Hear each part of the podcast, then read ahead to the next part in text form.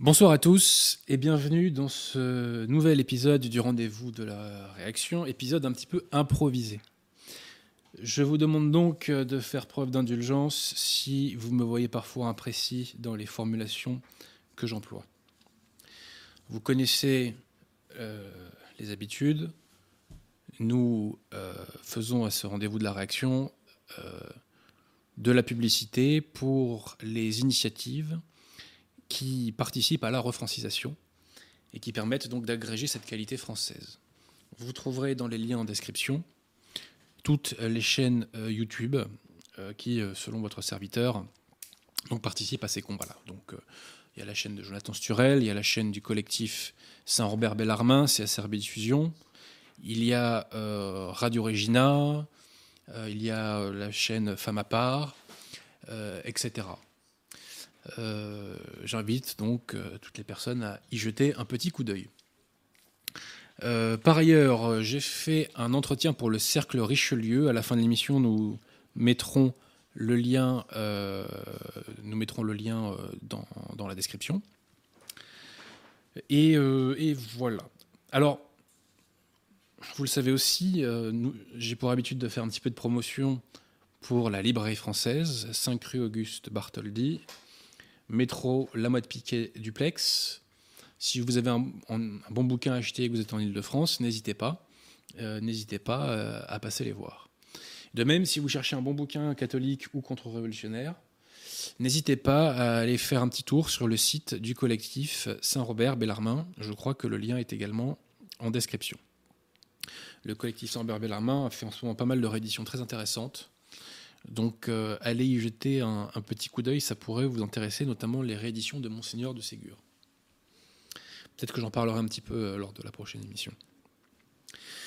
Avant de commencer euh, notre sujet du jour, un mot quand même pour féliciter les identitaires qui ont fait une très bonne action pour dénoncer le racisme anti-blanc. Et je pense qu'on peut dire aujourd'hui que les identitaires sont les militants les plus courageux de France et les plus professionnels, je dirais, les mieux organisés. Autre aussi petit clin d'œil, je fais la promotion depuis euh, quelques émissions d'une vidéo de la chaîne YouTube Deus Est, qui s'appelle donc la vidéo euh, La fausse église issue du Concile Vatican II. Eh bien, cette vidéo a dépassé les 51 000 vues. C'est un méga carton, méga carton dans les dents euh, de l'hérésie. Donc vraiment, félicitations à ceux qui ont fait cette vidéo. Et merci à ceux d'une part qui l'ont vue et d'autre part à ceux qui l'ont partagé. J'en arrive maintenant euh, au sujet euh, du jour. Certains d'entre vous le savent peut-être, j'ai débattu avec euh, M. Arnaud Dumouche, qui se présente comme théologien conciliaire. J'ai fait deux débats avec lui. J'avais accepté l'année dernière de faire un débat écrit. Il avait refusé, libre à lui. Et nous avons fait donc cette année deux débats avec Arnaud Dumouche. Le premier débat est déjà en ligne, vous pouvez le consulter sur la chaîne d'Arnaud Dumouche. Et je crois qu'il est aussi sur le site Gloria TV. Le deuxième débat n'a pas encore été publié par Arnaud Dumouche. Dans ce deuxième débat, euh, M. Dumouche enseigne à ses ouailles que Osiris, euh, le démon, euh, parce que les dieux des païens sont des démons, hein, psaume 96, verset 5, Osiris donc serait une préfiguration de Jésus-Christ et Isis serait une préfiguration, nous dit-il, de Marie. Dans ce débat, c'est surtout M. Dumouche qui parle. Pour ma part, en substance, j'oppose que l'Église n'a jamais enseigné cela. Voilà, tout simplement. Et ça relève même pour moi du 1er avril le fait de dire que Osiris préfigure notre Seigneur. Pour en revenir au premier débat, sans fanfaronner, je crois pouvoir dire que ce débat a été une défaite en race campagne pour, euh, pour, euh, pour les conciliaires. Pardonnez-moi, j'ai oublié de dire, ce soir, ce n'est pas Monsieur Pierre de Tirmont qui est avec nous, c'est Monsieur Thierry Marin. Mille excuses. Mille excuses. Bonsoir à tous. C'est la fatigue, c'est la fatigue. Je ne suis pas euh, au 100% de mes capacités. Pardonnez-moi, Monsieur Marin. Donc vous disais-je, ce débat a été une défaite en race campagne pour les conciliaires une débâcle absolue. Pourquoi? Parce que, armé du magistère, j'ai taillé en pièces l'argumentation de mon contradicteur en démontrant que l'argumentation d'Arnaud Dumouche n'avait aucun fondement de foi divine, aucun fondement qui repose sur la foi catholique. Par ailleurs, M. Dumouche a cité Vatican II, mais toujours dans des logiques d'herméneutique de rupture, et jamais donc dans une logique d'herméneutique de la continuité. M. Dumouche a également professé toute une série d'hérésies, et il a contredit les papes ouvertement, enfin Pillon et Pie pour ne pas les citer, à deux reprises. La défaite conciliaire me semble être attestée par les réactions complètement hystériques euh, des ouailles de M. Dumouche, qui, euh, pour l'essentiel des cas, la quasi-totalité des cas, préfère l'insulte et la médisance à la contradiction fondée sur des arguments théologiques. Et pour cause, de toute façon, ils n'ont rien à m'opposer, puisqu'il n'y a rien à opposer au magistère. Mais à ces gens-là qui m'insultent, je leur dis ceci, chers conciliaires. Je comprends, amis conciliaires, je comprends que mon ton vous ait choqué. Pourquoi? Parce que j'ai employé un ton catholique et non pas un ton conciliaire. Qu'est-ce que c'est le ton conciliaire, monsieur Thierry Marin? Je vais vous l'apprendre. Le ton conciliaire, c'est un ton qui est efféminé et qui est mièvre. Si vous voulez en avoir des démonstrations, bah, par exemple, vous pouvez aller sur, sur la chaîne YouTube Cato TV et vous verrez qu'un très grand nombre d'animateurs, de chroniqueurs, d'invités, clairs ou laïcs, ont ce ton euh, efféminé euh, et mièvre. Pour ma part, effectivement, j'ai employé un ton catholique. Qu'est-ce que c'est le ton catholique? Eh bien, en substance, pour citer notre charge apostolique de Saint Pidis, c'est le ton qui ne respecte pas l'erreur. Je ne respecte pas l'erreur, comme notre Seigneur nous enseigne de ne pas respecter l'erreur. Et je respecte d'autant moins les erreurs d'Anneau du Mouche que je ne mesurais pas à quel point elles pouvaient euh, mener en enfer. Donc je dis donc à ces personnes qui m'insultent, je comprends que ce ton catholique euh, vous est heurté, et je vous donne rendez-vous devant le tribunal de Dieu pour que vous expliquiez, euh, bah, pour que vous vous expliquiez de vos insultes et de vos médisances pardon, diverses et variées. Ceci posé, je prie pour votre conversion et votre salut. Et je terminerai à ce sujet par une citation de Saint Paul. Si je plaisais aux hommes, je ne serais pas serviteur de Dieu. Pas mal quand même, monsieur Diréma. Pas mal. Pas mal. Alors, suite à ce, débat, j'ai reçu un, charmant... Euh, appel d'un clerc conciliaire qui est en désaccord avec M. Dumouche sur toute une série de sujets et qui m'a félicité pour le chaos technique, je cite, que je lui ai infligé. Je précise, on le mettra aussi en description tout à l'heure, que j'ai fait un texte compte-rendu euh, de ce débat sur le site Fide Catholica et sur le site du collectif Saint-Ambert Bellarmin, que j'ai appelé euh, magistère de l'Église versus libre examen conciliaire. Donc je remets bien pour la description. Je dois faire aussi mon mea culpa, j'ai fait au moins deux erreurs dans ce débat. Deux erreurs sur lesquelles d'ailleurs euh, mon contradicteur ne m'a pas repris. La première erreur, c'est qu'à un moment donné, je dis qu'on est obligé de manger du poisson euh, le vendredi. Non, on n'est pas obligé de manger du poisson le vendredi. Simplement, les catholiques ne doivent pas manger de viande. J'ai mal exprimé ma pensée à ce moment-là. Deuxième erreur, je dis à un moment donné que le mosaïsme, j'entends par là la religion de Moïse, donc de l'Ancien Testament, le judaïsme antique, visait à préserver le dépôt de la foi. C'est pas tout à fait exact, j'aurais pas dû employer cette formule-là. J'aurais dû dire, pour être plus précis, que cette religion de Moïse visait à euh, préparer euh, le, euh, le peuple élu à l'avenue du Messie, tout simplement j'aurais été plus proche de la vérité. Alors revenons un, petit instant tout de même sur le fond de ce débat et pour comprendre ce que M. Dumouche m'a opposé, parce que je crois que euh, ça vaut le détour. Je vous disais tout d'abord que M. Dumouche n'avait pas su m'opposer une argumentation qui reposait sur des fondements de foi divine.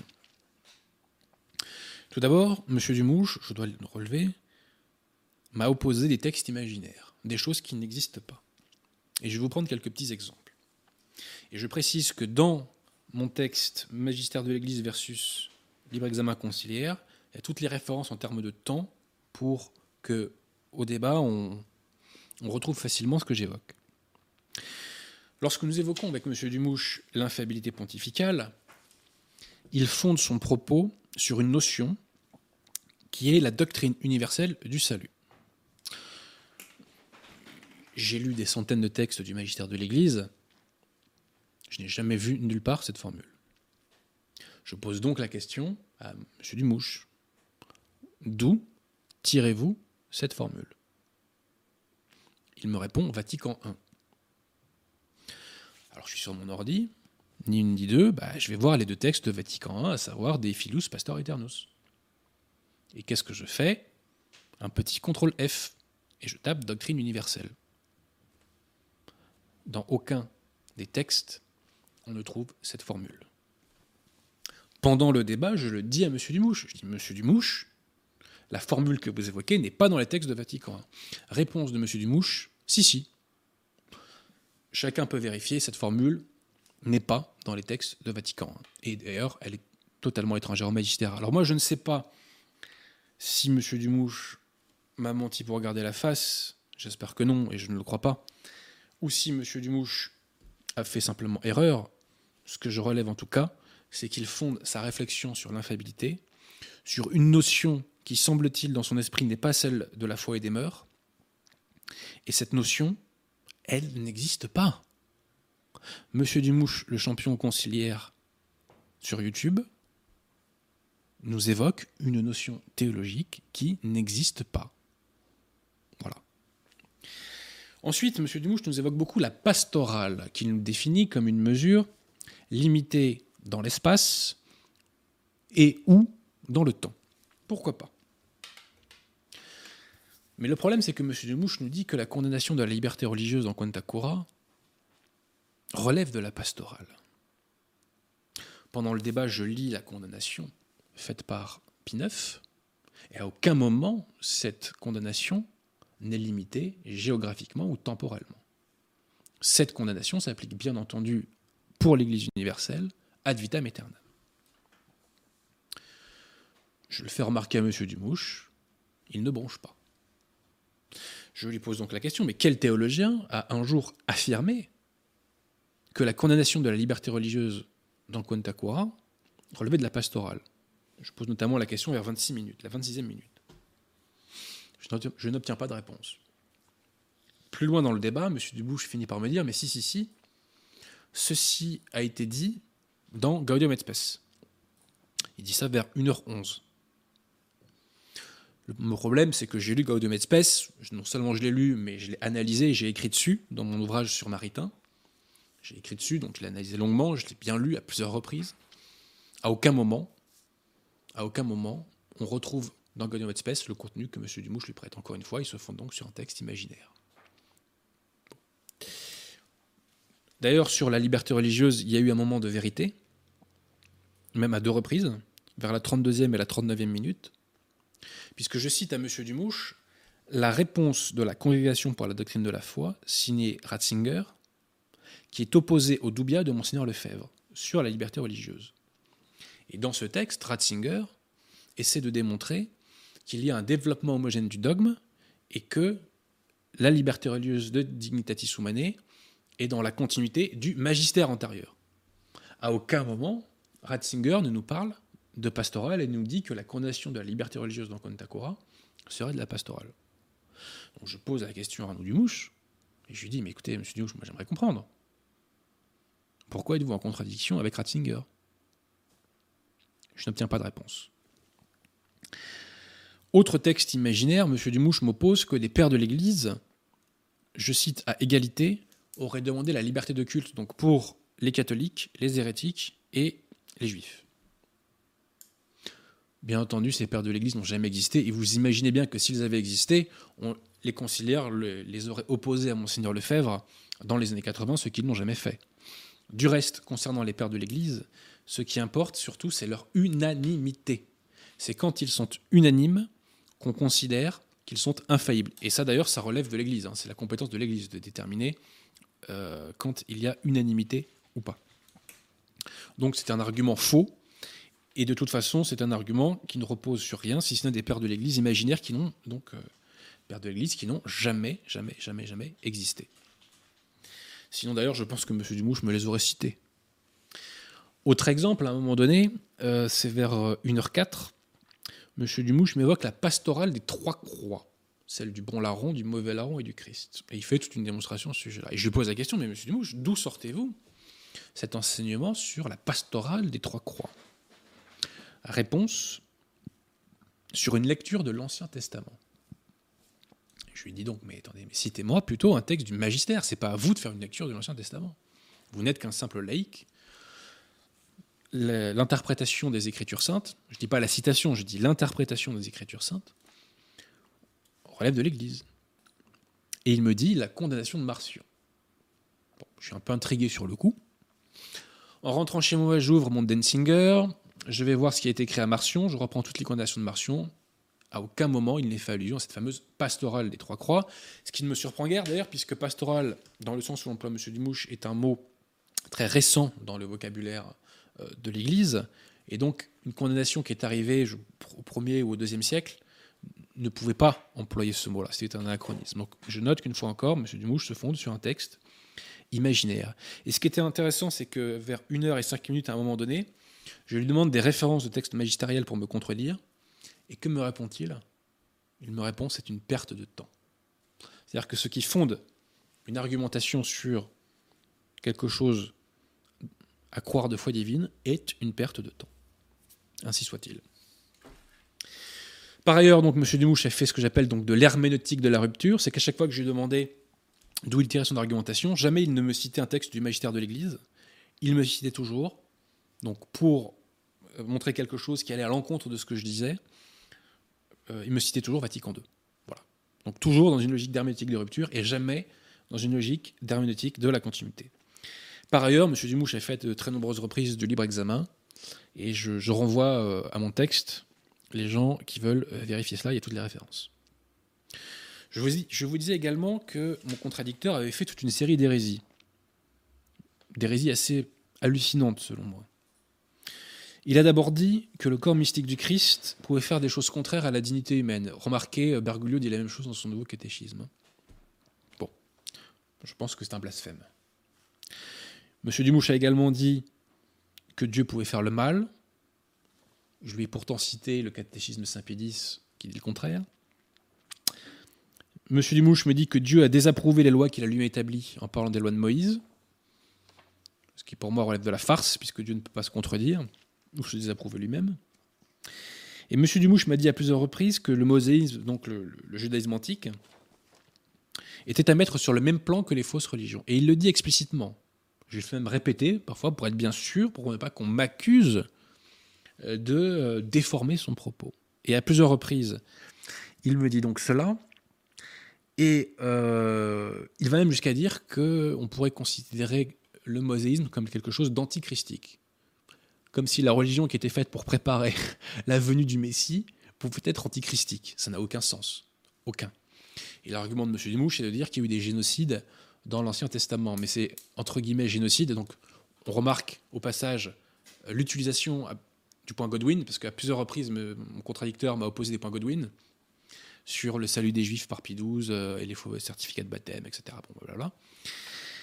Euh, donc, j'ai pas eu la présence d'esprit de le faire pendant le débat, mais j'aurais pu citer un, un extrait de parole de pape, bah, du pape Saint Clément, qui nous dit que dans l'Ancien Testament, il n'y a aucune injustice. Et ces massacres dans l'Ancien Testament sont des moments de justice parce que ce sont les méchants qui se prennent des fessées. Voilà. Par ailleurs, pour terminer sur ce sujet, donc, M. Dumouche a contredit deux fois les papes.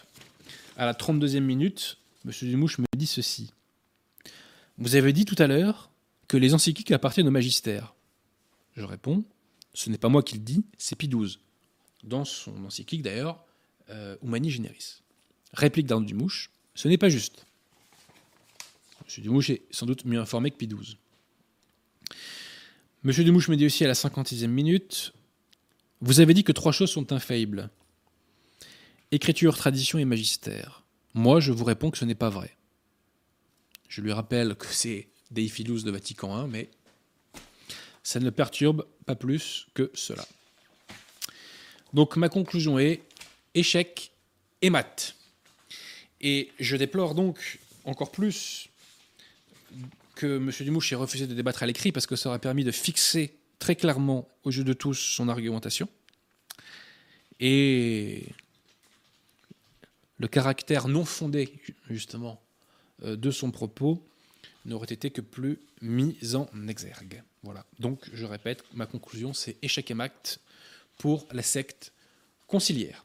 Et j'espère que M. Dumouche n'oubliera pas de publier le deuxième débat euh, que nous avons fait ensemble, dans lequel il plaide que Osiris est une préfiguration de Jésus-Christ. Psaume 96, verset 5, les dieux des païens sont des démons. Petit rappel. Ceci posé, ceci posé, euh, Monsieur Dumouche ne représente pas la totalité de ce qui se fait et de ce qui se dit et de ce qui se passe chez les conciliaires. Car en ce moment, il se passe des choses extrêmement intéressantes de leur côté.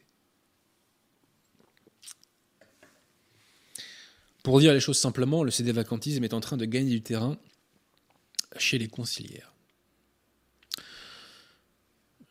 Nous savons que Bergoglio euh, a des hérésies de plus en plus grossières euh, et de plus en plus manifestes. Je renvoie à toutes les émissions que j'ai faites à ce sujet. Cela suscité, euh, déjà il y a trois ans, les fameuses doubias des euh, pseudo-cardinaux contre Amoris Laetitia. Petite parenthèse, quand Bergoglio fait Amoris Laetitia et qu'il enseigne que euh, les rapports sexuels en mariage peuvent ne plus être un péché mortel, il écrit pas ça comme ça, mais c'est ça ce que ça veut dire, puisqu'il nous dit que les divorcés remariés civilement sont des membres vivants de l'Église. Vous n'allez pas me faire croire qu'ils sont chastes, les membres vivants de l'Église. Hein bon. Enfin, les membres vivants. Que dis-je les divorcés, euh, remariés civilement. Déjà, quid d'un catholique qui se remarie civilement? Bon, bref. Euh, donc, quand Bergoglio fait Laetitia, euh, il enseigne à l'Église universelle en matière de foi et de meurtre. Théoriquement, il est infaillible. Hein. Théoriquement. Donc, les cardinaux, entre guillemets, n'auraient pas dû le critiquer. Ils auraient dû la boucler. Mais bref, il relève tout de même les hérésies professées par Bergoglio en la matière. De même, Athanasius Schneider, pseudo-évêque de la ville d'Astana, fait toute une série de textes depuis maintenant plusieurs années dans lesquels, implicitement, il accuse Bergoglio d'hérésie. J'avais d'ailleurs euh, répondu à un de ses textes, puisqu'il en, profitait, entre guillemets, pour lui-même professer des hérésies. Puisque Schneider affirmait qu'un pape pouvait être hérétique, ce qui, de foi, n'est pas possible. Mais il y a euh, beaucoup plus fort que Athanasius Schneider. Il y a l'abbé Vigano, qui fait beaucoup parler de lui ces derniers temps. Alors, d'abord, qui est euh, l'abbé Vigano? L'abbé Vigano, c'est à la base un hiérarque des autorités conciliaires. Je cite son Wikipédia. Carlo Maria Vigano est né le 16 janvier 1941 à Varese, en Italie, au sein d'une famille aisée, dont le père est un industriel de l'acier. Il fut ordonné le 24 mars 1968. 24 mars. La date est très importante, comme nous le verrons tout à l'heure. Il obtint à la fin de ses études un doctorat de droit canonique. En 1973, il entre au service diplomatique du Saint-Siège et travaille aux missions diplomatiques papales en Irak, papal, en Irak, en Grande-Bretagne. De 78 à 89, il occupa des postes pour le compte du secrétariat d'État du Vatican. Il fut nommé comme envoyé spécial et observateur permanent du Saint-Siège auprès du Conseil de l'Europe à Strasbourg en 1989. Il parle l'italien, le français, l'espagnol et l'anglais. En 92, il est élevé au rang d'archevêque euh, titulaire euh, d'Ulpiana et nonce apostolique au Nigeria par le pape Jean-Paul II. Il fut consacré évêque par ce dernier. Donc en fait, euh, Carlo Vigano n'est pas évêque puisque le, sacre, le sacrement de l'ordre des conciliaires n'est pas valide. Nous y reviendrons un peu plus loin. Et j'oubliais, concernant la question du sacrement de l'ordre, d'ores et déjà, je vous invite à lire les travaux de Rore Santifica, que nous avons mis dans le titre de l'émission pour bien attirer votre attention dessus. Les travaux de Rore Santifica sont imparables et incontestés. Enfin, ils sont contestés, mais ils sont irréfutés.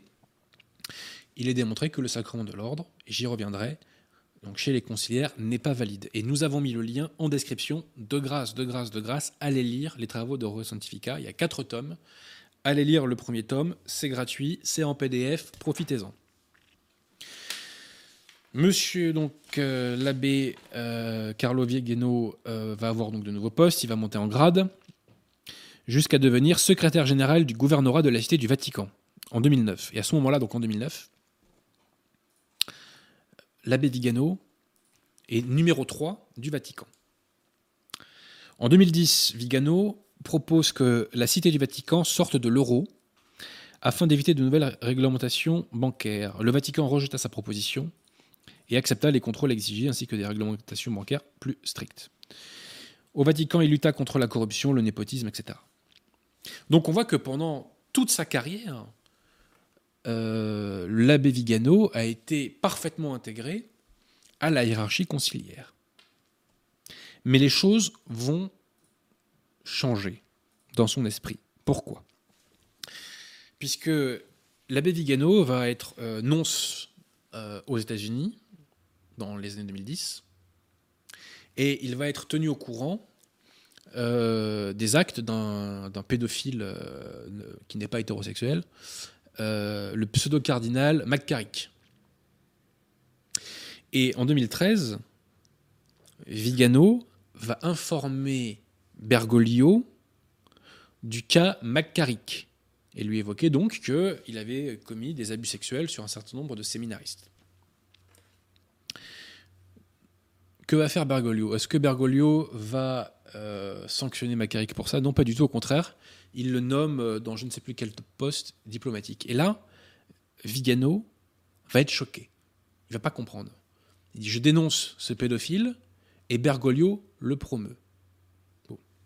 Donc, suite à cet événement, euh, l'abbé Vigano va faire une lettre qui va faire beaucoup de bruit euh, il y a deux ans de ça, dans lequel il va demander la démission de Bergoglio au motif, au motif que Bergoglio soutient un pédophile. Suite au scandale, Bergoglio va finir d'ailleurs par réduire à l'état laïque son pseudo-cardinal. Mais l'abbé Vigano ne va pas en rester là. Il ne va pas en rester là. Par toute une série de prises euh, de position, donc publiques, il va petit à petit pencher vers le cédé-vacantisme et surtout, il va finir par abjurer Vatican II.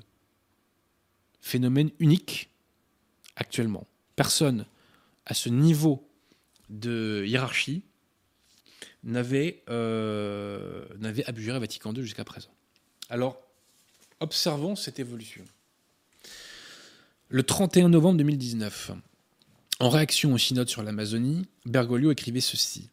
À Abu Dhabi, le pape François, donc à ce moment-là il parle encore du, pape François, hein, a déclaré par écrit que toutes les religions résultent de la sage volonté de Dieu.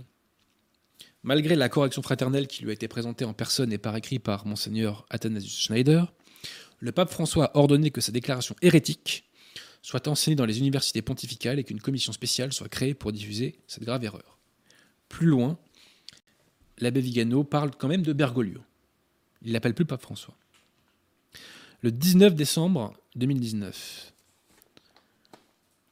l'abbé Vigano parle cette fois-ci du pape Bergoglio. Donc là, on est entre les deux. Et il écrit notamment ceci cela fait désormais plus de 6 ans que nous sommes empoisonnés par un faux magistère. J'ai envie de dire à l'abbé Vigano, ça fait plutôt 60, mais bon. Sorte de synthèse extrême de toutes les formulations conciliaires équivoques et des erreurs post-conciliaires qui se sont inexorablement propagées sans que la plupart d'entre nous ne s'en soient aperçus.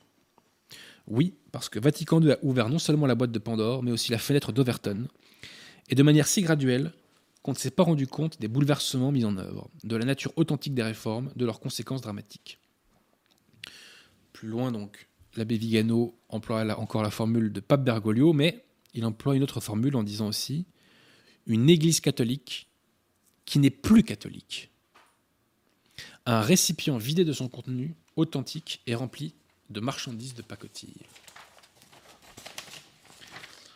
Le 29 février, euh, l'abbé Vigano fait une lettre de soutien au cardinal Zen, cardinal chinois, qui s'oppose à Bergoglio sur des questions relatives à la Chine. Et l'abbé Vigano parle encore à ce moment-là de pape Bergoglio. Le commun goutte, c'est des vacantistes de l'abbé Vigano sera fait le 4 avril 2020. Je l'avais déjà évoqué à ce micro. Bergoglio avait renoncé au titre de vicaire du Christ dans l'annuaire pontifical.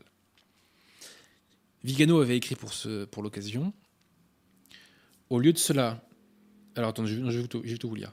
Ce changement dans la présentation et le contenu d'un texte officiel de l'Église catholique ne peut être ignoré ni imputé un geste d'humilité de François, qui d'ailleurs ne concorde pas clairement avec son nom, en preuve. Au lieu de cela, il semble que vous puissiez voir l'admission passer en silence, passer sous silence, d'une sorte d'usurpation, où ne règne pas le servus servorum Dei, mais la personne de Jorge Mario Bergoglio, qui a officiellement nié être le vicaire du Christ, le successeur du prince des apôtres et souverain pontife, comme s'ils étaient des signes dérangeants du passé, seulement des titres historiques, en fait. Donc là, pour la première fois, l'abbé Vigano nous dit que Bergoglio n'est pas pape et qu'il est un usurpateur. Le 9 avril 2020, l'abbé Vigano va demander à ce que tous les catholiques du monde prient l'exorcisme contre Satan et les anges rebelles de Léon XIII. Et suite à cet exorcisme, eh bien, l'abbé Vigano va, je dirais, euh, devenir de plus en plus précis dans ses attaques et dans son diagnostic. Le 21 avril 2020, il fait un entretien pour le site portugais Dies Irae. Et dans cet entretien, pour la première fois, il se prononce pour l'abandon total de Vatican II. Ensuite, l'abbé Vigano est très très proche de reconnaître l'existence de la secte conciliaire. Citation. Une église qui se distingue comme nouvelle par rapport à l'église du Christ n'est tout simplement pas l'église du Christ. La religion mosaïque, c'est-à-dire l'église de l'ancienne loi, voulue par Dieu pour conduire son peuple à la venue du Messie, s'est accomplie dans la nouvelle alliance et a été définitivement révoquée sur le calvaire par le sacrifice du Christ. De son côté, naît l'église de la nouvelle et éternelle alliance, qui remplace la synagogue. Il semble que l'église post-conciliaire, moderniste et maçonnique aspire elle aussi à transformer, à dépasser l'Église du Christ en la remplaçant par une néo-Église, créature déformée et monstrueuse qui ne vient pas de Dieu. L'objectif de cette néo-Église n'est pas d'amener le peuple élu à reconnaître le Messie, comme pour la synagogue, elle n'est pas de convertir et de sauver tous les peuples avant la seconde venue du Christ, comme pour l'Église catholique, mais de se constituer en bras spirituel du nouvel ordre mondial et en défenseur de la religion universelle. En ce sens, la révolution conciliaire a dû d'abord démolir l'héritage de l'Église, sa tradition millénaire, dans laquelle elle a puisé sa propre vitalité et son autorité en tant que corps mystique du Christ pour se débarrasser ensuite des représentants de l'ancienne hiérarchie, et n'a commencé que récemment à se présenter sans faux semblant, tel qu'à cherche à l'être. Et troisième point important de cet entretien, l'abbé Vigano euh, dénonce le fait que euh, le Vatican n'a pas révélé, contrairement à la demande de Sœur Lucie, euh, quel était le troisième secret de Fatima, troisième secret de Fatima, qui est relatif en vérité à l'apostasie justement des hommes d'Église. Alors, on voit que en cette date du 21 avril, l'abbé Vigano conne très fort, puisqu'il a officiellement dit qu'il fallait abandonné Vatican II, donc il abjure Vatican II. Et il a tenu à ce moment-là des propos vacantistes. Donc on peut se poser la question, mais euh, Vigano partit tout seul? Est-il soutenu? Et le 7 mai, euh, Vigano a fait un appel pendant le coronavirus dans lequel il dénonce justement le mondialisme, la, volonté de faire une, religion mondiale, une gouvernance mondiale, et il évoque les abus liés au traitement du coronavirus. Et ce qui est très intéressant, c'est que ce texte de Vigano est co-signé par plusieurs hiérarques de la secte conciliaire. Le cardinal, entre guillemets, Müller, le cardinal, entre guillemets, Zen, et un certain nombre d'évêques. Entre guillemets, évêques. Hein. Donc on voit que Vigano, malgré le fait qu'il tient des propos sédévacantistes et qu'il est abjuré Vatican II, est soutenu par des hiérarques. Donc Vigano n'est pas seul, il a des soutiens importants. Le 29 mai, une conversation, enfin une correspondance privée entre Vigano et une sœur conciliaire est publiée. La sœur écrit notamment ceci. La situation est certes de plus en plus accablante, mais la stratégie qu'utilise Bergoglio, Bergoglio avec ses forces alliées est une technique d'isolement et de désintégration de tout groupe pouvant former une contre-force. J'écris contre-force parce que le mot résistance me semble humain et quelque peu insuffisant. Bientôt probablement la préparation en vue de la manifestation de l'Antéchrist se fera de plus en plus lourde et oppressante, notamment en raison des mesures que Bergoglio lui-même décidera de prendre dans le cadre de sa préparation. L'objectif évidemment est d'éliminer les fortes têtes, les subversifs qui entravent les desseins d'un plan bien établi, qui n'attend rien d'autre que d'être pleinement mis en œuvre. La préoccupation que j'ai communiquée à notre père spirituel est le fait qu'il n'existe pas de contre-organisation, même au sein, entre guillemets, de la vraie Église. Que voulait-elle dire par la vraie Église? Comme une sorte de possible Église clandestine, capable d'avancer de manière coordonnée, pour autant que ce soit possible. Les prochaines étapes serviront en effet à bloquer toute rébellion, ce qui sera possible précisément grâce à cette stratégie d'isolement et de blocage de l'action. Donc on voit que cette sœur est des vacantistes également, puisqu'elle l'appelle Bergoglio et évoque qu'il y a une vraie église, qu'elle oppose donc à une fausse. Réponse de l'abbé Vigano. On prépare une religion mondiale, unique, sans dogme, sans morale, telle que le veut la franc-maçonnerie. Il est clair que Bergoglio et ceux qui sont derrière lui et le soutiennent aspirent à la présidence de cette parodie infernale de l'Église du Christ. C'est ainsi qu'ont été découverts à leur côté ceux qui se prêtent comme une branche religieuse d'un néopaganisme qui se définit comme une espèce de green apostasie. Je crois que le point essentiel pour mener efficacement une bataille spirituelle, doctrinale et morale contre les ennemis du Christ est la certitude que la crise actuelle est la métastase du cancer conciliaire. Faute d'avoir compris la relation de cause à effet entre Vatican II et ses conséquences logiques et nécessaires au cours des 60 dernières années, il ne, restera possible de rétablir la barre de l'Église dans la direction du cap fixé par le divin timonier et maintenu pendant 2000 ans. Retenez bien ce qui va arriver là. Oui, on peut, chère sœur, revenir en arrière. On peut faire en sorte que le bien qui nous a été frauduleusement enlevé nous soit rendu. Mais seulement dans la cohérence de la doctrine, sans compromis, sans rien céder, sans opportunisme. Je répète, dans la cohérence de la doctrine, sans compromis, sans rien céder, sans opportunisme. On peut revenir en arrière. Le 7 juin, l'abbé Vigano fait une lettre à Trump de soutien, dans laquelle il y a selon moi une formule malheureuse. L'abbé Vigano dit ceci, de même qu'il y a chez vous un état profond que vous combattez, il y a dans l'Église un état profond. Faux, faux monsieur l'abbé Vigano. Faux. Il y a l'Église catholique, le corps mystique du Christ, et il y a la secte conciliaire, qui sont deux entités différentes. Il n'y a pas de tumeur cancéreuse, je dirais, à l'intérieur de l'Église. Il n'y a pas d'institution satanique dans le cœur de l'Église. Faux, archi faux. Deux jours plus tard, alors je précise que Trump va répondre et soutenir l'abbé Vigano. Très important. Le 9 juin 2020, l'abbé Vigano va publier une très longue lettre qui est, pour moi, bouleversante. Absolument bouleversante.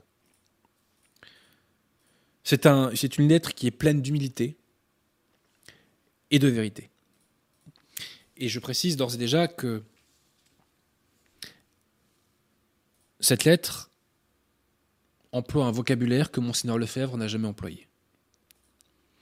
Et je rappelle que Monseigneur Lefebvre voulait quand même réinterpréter Vatican II à la lumière de la tradition. Bon. Il n'était pas pour l'abjuration de Vatican II. Dans son fort interne, j'ai tendance à penser qu'il était peut-être. Mais bon, j'ai pas, j'ai pas d'en parler, je ne juge pas son fort interne, bien sûr. Mais officiellement, Monseigneur Lefebvre a demandé à ce qu'on réinterprète Vatican II à la lumière de la tradition. Vous allez voir que ce n'est pas du tout le langage de l'abbé Vigano. Citation. Il arrive un moment dans notre vie où par l'apport de la Providence, nous sommes confrontés à un choix décisif pour l'avenir de l'Église et pour notre salut éternel. Je parle du choix entre comprendre l'erreur dans laquelle nous sommes presque tous tombés, l'erreur dans laquelle nous sommes presque tous tombés. Il serait bon, Monsieur Vigano, de nous dire qui sont ceux qui ne sont pas tombés dans l'erreur de Vatican II. Il serait bon de rendre justice au nonacum. Donc je répète, je parle du choix entre comprendre l'erreur dans laquelle nous sommes presque tous tombés, et presque toujours sans mauvaises intentions, et vouloir continuer à regarder ailleurs ou à nous justifier. Nous pensions que certains excès n'étaient qu'une exagération de ceux qui s'étaient laissés prendre par l'enthousiasme de la nouveauté. Nous croyons sincèrement que voir Jean-Paul II entouré d'hommes sacrés, bonzes, imams, rabbins, pasteurs protestants et autres hérétiques montrait la capacité de l'Église de rassembler des peuples pour demander la paix à Dieu, tandis que l'exemple faisant autorité de ce geste a commencé une suite déviante de panthéons plus ou moins officiels. Et nous sommes même parvenus à voir l'idole impure de Pachamama portée sur les épaules de certains évêques, dissimulée de façon sacrilège sous l'apparence présumée d'une maternité sacrée. Mais si le simulacre d'une divinité infernale a pu pénétrer à Saint-Pierre, cela fait partie d'un crescendo que la partition avait prévu dès le début. De nombreux catholiques pratiquants, et peut-être même la plupart des membres du clergé eux-mêmes, alors clergé, hein, sont aujourd'hui convaincus que la foi catholique n'est plus nécessaire au salut éternel. On pense que le Dieu trinitaire, révélé à nos pères, est le même Dieu de Mahomet. On l'a entendu répéter depuis les pupitres et les chairs des évêques, il y a déjà 20 ans. Mais récemment, on l'a entendu affirmer, même par les plus hautes instances. Alors je précise que Athanasius Schneider a fait un texte dans lequel justement il explique que les catholiques n'adorent pas le même Dieu que les musulmans. Je précise que Lumen Gentium enseigne cette hérésie. Lumen Gentium enseigne que catholiques et musulmans adorent le même Dieu. LOL. LOL. Et euh, l'abbé Vigano reprend Schneider pour lui dire non, il ne faut pas amender Vatican II comme vous le demandez. Il faut l'abjurer complètement. Donc je poursuis. Citation de l'abbé Vigano qui parlera de matrice hérétique au sujet de Vatican, euh, de II. Jamais Monseigneur Lefebvre et la fraternité n'ont parlé comme ça. Donc, je l'avoue avec sérénité et sans polémique, j'étais l'un des nombreux qui, malgré pas mal de perplexité et de crainte, qui s'avèrent aujourd'hui absolument légitimes, ont fait confiance à l'autorité de la hiérarchie, avec une obéissance inconditionnelle. En réalité, je pense que beaucoup et moi parmi eux, n'ont pas envisagé au départ la possibilité d'un conflit entre l'obéissance à un ordre de la hiérarchie et la fidélité à l'Église elle-même. Effectivement, théoriquement, il ne peut pas y avoir cette disjonction. Cette disjonction n'est possible que parce que ces autorités sont une secte hérétique et schismatique et qu'elle n'est pas l'Église catholique. Ça, l'abbé Vigano ne le dit pas encore. Je poursuis. En réalité, donc je pense, non ça je l'ai déjà lu, donc ce dernier pontificat, je mets des guillemets, a certainement rendu tangible la séparation contre nature, je dirais même perverse, entre hiérarchie et Église, entre obéissance et fidélité. Deux fois, deux fois, cette disjonction entre hiérarchie et Église n'est pas possible. Hein. Et ce qui arrive est absolument hallucinant. Il faut savoir que dans un message privé de la Salette, la Sainte Vierge nous dit que l'Église sera éclipsée. Et les Nanonakum, euh, je crois que ce sont des laïcs qui ont commencé à parler de ça, notamment autour de Louis Rémy, ont relevé donc que bah, la Sainte Vierge avait dit que euh, l'Église allait être éclipsée. Et donc l'idée, c'est que l'Église catholique est éclipsée par une entité bâtarde qui est la secte conciliaire.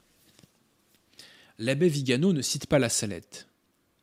Cependant, il dit ceci. C'est indéniable qu'à partir de Vatican II, une église parallèle, éclipse, hein, je rappelle, une église parallèle a été construite, superposée et opposée à la véritable église du Christ. Je le répète. C'est indéniable qu'à partir de Vatican II, une église parallèle a été construite, superposée et opposée à la véritable église du Christ.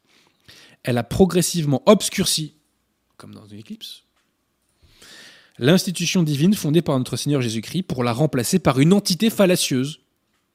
L'abbé Vigano nous dit donc qu'il y a deux entités, entité fallacieuse correspondant à la religion universelle souhaitée, dont la franc-maçonnerie été la première à la théoriser. C'est le discours de certains prêtres nanunakum que je connais. Ni plus ni moins. L'abbé Vigano court à grands pas vers la conversion. Je poursuis. Ne pas reconnaître les racines de ces déviations dans les principes fixés par le Concile rend impossible tout remède. Si le diagnostic persiste contre l'évidence à exclure la pathologie initiale, on ne peut pas formuler une thérapie appropriée. Cette opération d'honnêteté intellectuelle demande une grande humilité, effectivement, puisqu'il faut admettre qu'on s'est trompé. Et l'abbé Vigano admet qu'il s'est trompé pendant des décennies, ce qui est quand même le signe d'une humilité exceptionnelle. Hein. Je suis impressionné par l'humilité de l'abbé Vigano. Donc tout d'abord en reconnaissant que pendant des décennies, en bonne foi, les gens ont été induits en erreur. Je répète, en reconnaissant que pendant des décennies, en bonne foi, les gens ont été induits en erreur par des gens qui, établis en autorité, n'ont pas pu surveiller et garder, moi je pense qu'ils l'ont pas voulu, monsieur l'abbé Vigano, hein, mais bon, n'ont pas pu surveiller et garder le troupeau du Christ. Certains pour vivre en tranquillité, certains pour trop d'engagement, certains pour des raisons de commodité, certains pour mauvaise foi et même pour intention malveillante. Ces derniers qui ont trahi l'Église doivent être identifiés, repris, invités à s'amender, s'ils ne se repentent pas, expulsés de l'enceinte sacrée. Alors, je suis d'accord avec vous, monsieur l'abbé Vigano, mais il faut commencer par Benoît XVI. Hein. C'est la façon d'agir d'un vrai berger qui se soucie de la santé des brebis et qui donne sa vie pour elles. Nous avons eu, nous avons encore trop de mercenaires pour lesquels le consentement des ennemis du Christ est plus important que la fidélité à son épouse. Et là, c'est puissant. Ici, comme honnêtement et sereinement j'ai obéi il y a 60 ans à des ordres douteux en croyant qu'il représentait la voix aimante de l'Église. Ainsi aujourd'hui, avec une sérénité et une honnêteté égales, je reconnais que j'ai été trompé. Bah, moi, ça, ça m'arracherait presque une petite larme, vous voyez.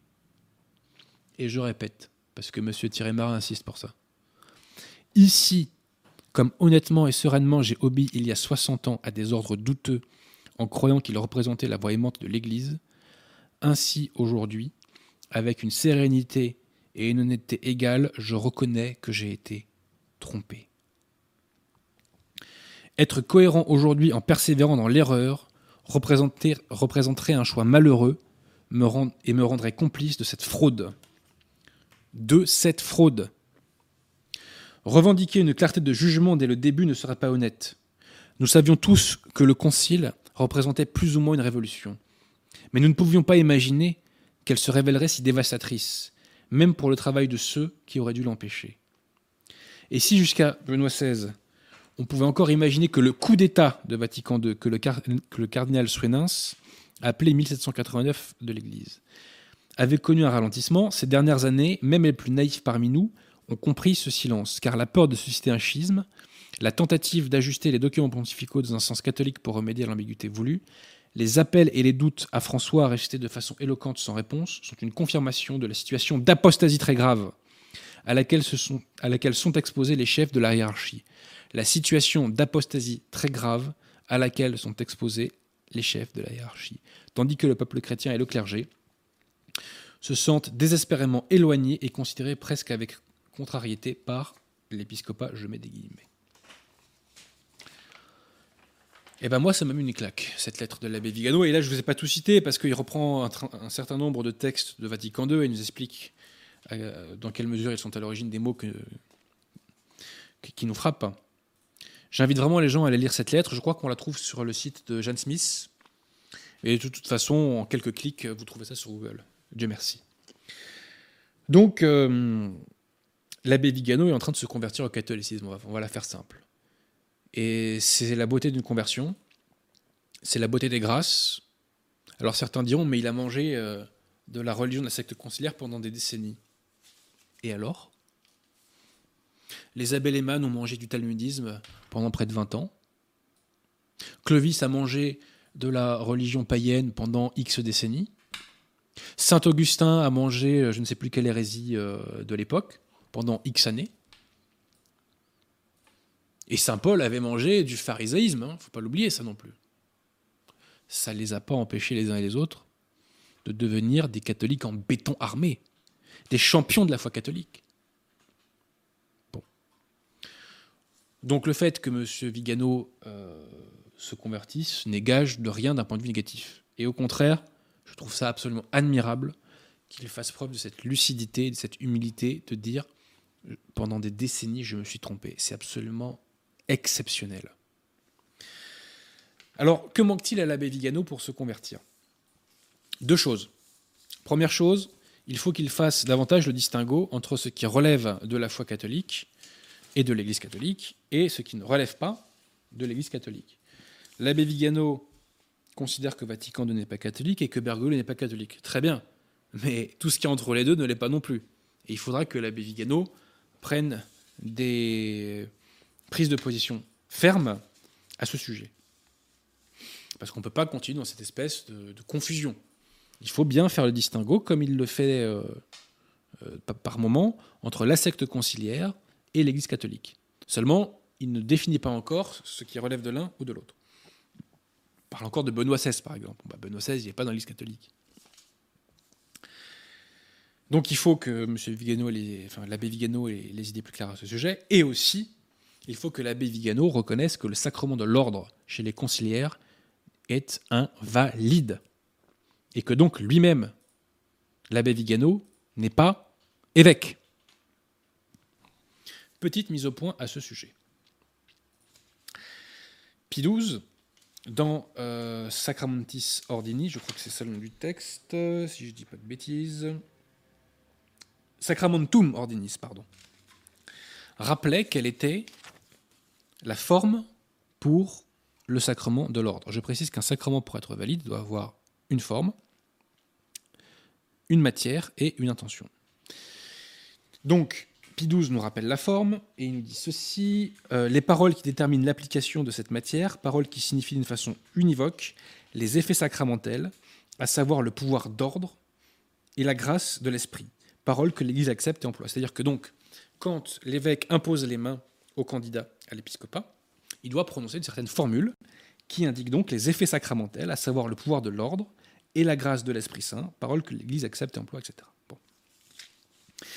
Nous avons une jurisprudence extrêmement lumineuse à ce sujet. Cette jurisprudence, c'est Apostolica Curae de Léon XIII, puisque Léon XIII avait jugé invalide le sacrement de l'ordre chez les anglicans.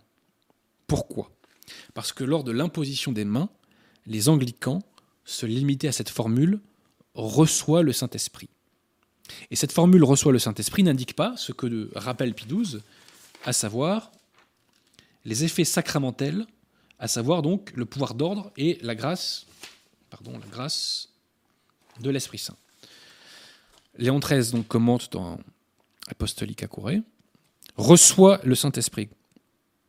Ces paroles sont loin de signifier d'une façon précise le sacerdoce en tant qu'ordre, la grâce qu'il confère ou son pouvoir. Donc reçoit l'Esprit Saint ne nous dit rien sur ce qui est transféré, entre guillemets, au candidat à l'épiscopat. Ça ne nous dit pas qu'il y a un transfert du sacerdoce de l'ordre. Donc comme cela manque, la conclusion de Léon XIII est sans appel, ordination anglicane invalide. Montini Paul VI va faire une réforme du sacrement de l'ordre. Déjà, pourquoi? Il n'y avait aucun problème avec cette forme du sacrement de l'ordre. Elle fonctionnait depuis un millénaire et demi, plus d'un millénaire et demi. Pourquoi revenir là-dessus? Paul VI nous dit dans euh, Pontificalis Romani, je crois que ça s'appelle comme ça, son texte, ouais, Pontificalis Romani.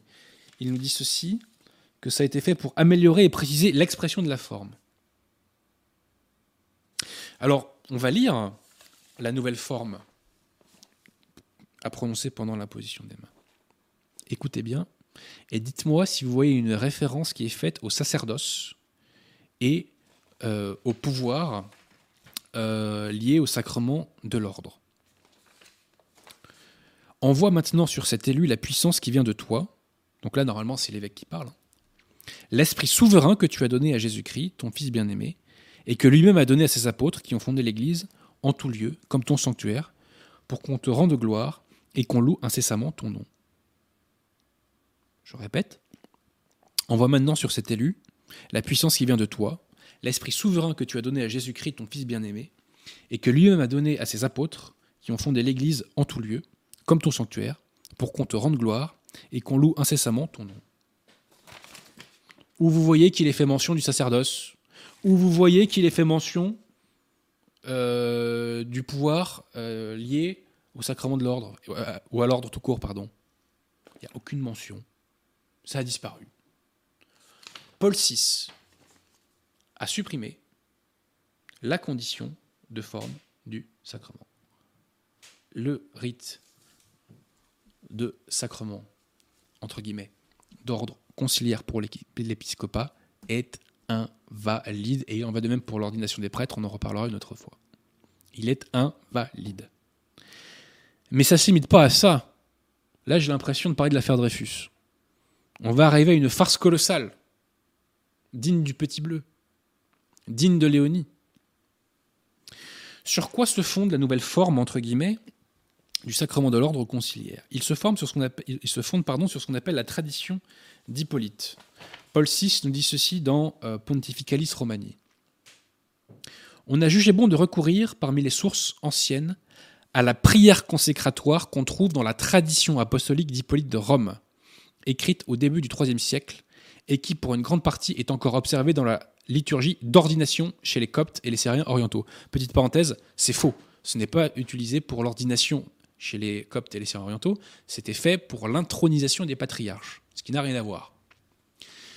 Je précise que tout ce que je dis là est détaillé et développé dans Rore Sanctifica que je vous ai euh, évoqué tout à l'heure. Hein. Donc vraiment, j'invite les gens que ça intéresse à aller lire. Je, même les, je les conjure, je les supplie d'aller lire Rore Sanctifica, qui en plus répond à tous ces contradicteurs, etc. Donc c'est passionnant. Et là, j'ai pas le temps de tout faire ce soir. Hein.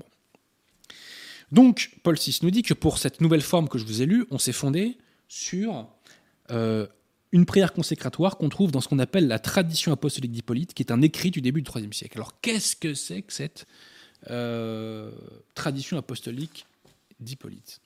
Eh bien, pour vous le dire, je vais, je vais vous citer un conciliaire. Je vais vous citer le père, entre guillemets, Jean-Claude Pompanon, qui a écrit un ouvrage qui s'appelle Le sacrement de l'ordre.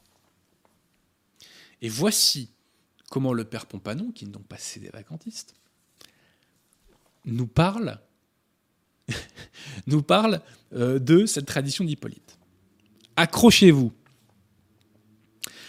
D'une compilation canonique en usage à Alexandrie, les critiques ont extrait un ensemble de documents archaïques qu'ils identifient, donc des critiques identifient, avec la tradition apostolique un écrit perdu depuis l'Antiquité, mentionné avec d'autres œuvres d'Hippolyte dans une inscription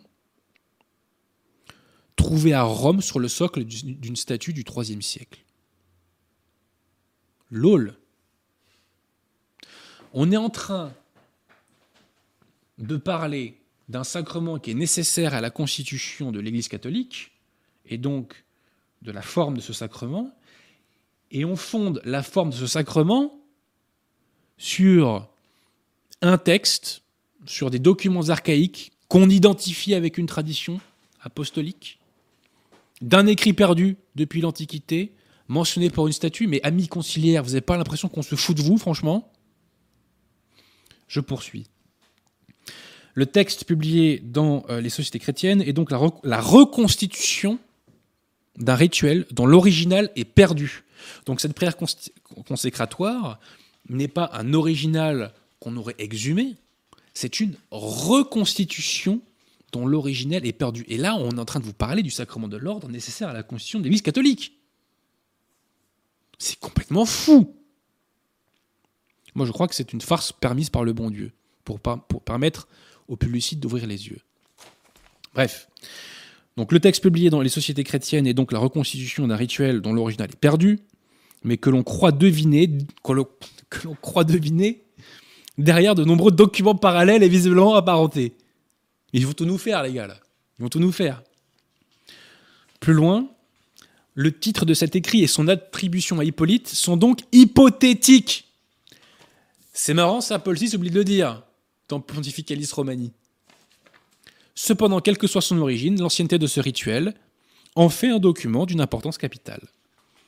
Le nouveau rituel des ordinations épiscopales s'étant inspiré de ce document, à l'origine discuté, des chrétiens peu avertis, parlent de nous là, en ont conclu que les ordinations utilisant ce rituel étaient invalides. Donc, en citant l'auteur, qu'est-ce que c'est la tradition d'Hippolyte de Rome? C'est une compilation-reconstitution de documents archaïques identifiés avec un écrit perdu. Donc, on n'a aucun moyen de vérifier que cette reconstitution coïncide avec l'écrit original, mentionné sur le socle d'une statue. C'est-à-dire que les mecs découvrent une statue en date du 3 siècle, ils voient l'inscription dessus, ils se disent tiens, tiens, tiens, on va en faire, on va en faire la forme du sacrement euh, de l'ordre. On va en faire la forme d'un sacrement qui est nécessaire à la constitution de l'Église. C'est une farce. C'est une farce. Moi, j'ai l'impression d'avoir un Dreyfusard en face de moi. Donc, mentionné sur le socle d'une statue du IIIe siècle, dont l'original est perdu, et dont l'attribution est Hippolyte, est finalement hypothétique. Mais quelle blague Quelle blague On a l'impression de voir le nez rouge de Bergoglio. Bon. Donc, je répète que le sacrement de l'ordre des conciliaires n'est pas valide, car il ne remplit pas la condition de forme. Et je note que Monseigneur Tissier de Malaret, de la Fraternité Saint-Pédis, est d'accord avec les Nanonacum sur cette question. Et Monseigneur Lefebvre l'était aussi, puisque quand un clerc conciliaire venait à la fraternité, il le faisait réordonner. Donc la formule euh, qui vient de toi, donc l'esprit souverain, n'indique pas le sacerdoce et les pouvoirs et la grâce qui en découlent. Donc, je répète, les évêques conciliaires ne sont pas des vrais évêques. Ils n'ont aucun pouvoir qu'on confirmer, ils n'ont aucun pouvoir pour ordonner. Allez sur le site des évêques de France. Vous verrez que certains d'entre eux ont des visages, on va dire, euh, pour parler poliment, euh, qui inspirent l'hétérosexualité, on va dire ça comme ça, hein. on va parler charitablement. Euh, et d'autres ont des têtes de syndicalistes de l'éducation nationale. Voilà. Donc ils n'ont pas cette marque, vous voyez, ils n'ont pas cette marque du sacerdoce. J'ai des désaccords avec les abbés de la fraternité, mais quand je vois un abbé de la fraternité, je vois un abbé euh, ordonné, euh, validement. Voilà, ça se voit. Allez sur le site des évêques de France, vous tapez évêque de France. Voilà. Alors donc, il faudrait que l'abbé Vigano ait les idées claires à ce sujet et qu'il prenne position en ce sens. Si tel est le cas, il se convertirait et il pourrait peut-être devenir un homme choisi par la Providence pour euh, sortir de la passion du Christ, je dirais, à vue humaine. Peut-être qu'il est une chance, une des dernières chances, pour que nous sortions de cette crise à vue humaine. Mais il faudrait qu'il se convertisse et que d'autres autour de lui se convertissent et qu'il soit validé euh, par les évêques Nakum, bien entendu. Euh, en tout cas, ce que je note, c'est que des conciliaires sont en train de se convertir. Je leur tends la main. Tout le monde est bienvenu dans l'Église catholique. Je leur tends la main et euh, nous serons là pour les accueillir avec charité. Voilà. Nous serons là pour les accueillir avec charité parce que l'Église euh, est là pour sauver tout le monde, tout simplement. Donc, euh, toutes les conversions sont bonnes à prendre. On évoquait la conversion des Juifs avec les Abéléman l'autre jour. et ben, le sujet de ce soir, c'est la conversion des conciliaires. Des conciliaires sont en train de se convertir, y compris chez les clercs. C'est une excellente nouvelle. Et hum, j'ai eu la chance d'aller trois fois à la messe cette semaine. Et pendant deux messes, j'ai prié très très fort pour que euh, l'abbé Vigano aille au bout de son processus de conversion qui pourrait peut-être euh, avoir une importance capitale dans l'histoire de l'Église. Je n'en sais rien, je n'ai pas de boule de cristal, mais c'est une possibilité. donc il faut soutenir l'abbé Vigano. Je soutiens l'abbé Vigano. Euh, et je prie pour lui. L'abbé Vigano a été attaqué ridiculement par le journal L'Incorrect, dans un article absolument stupide.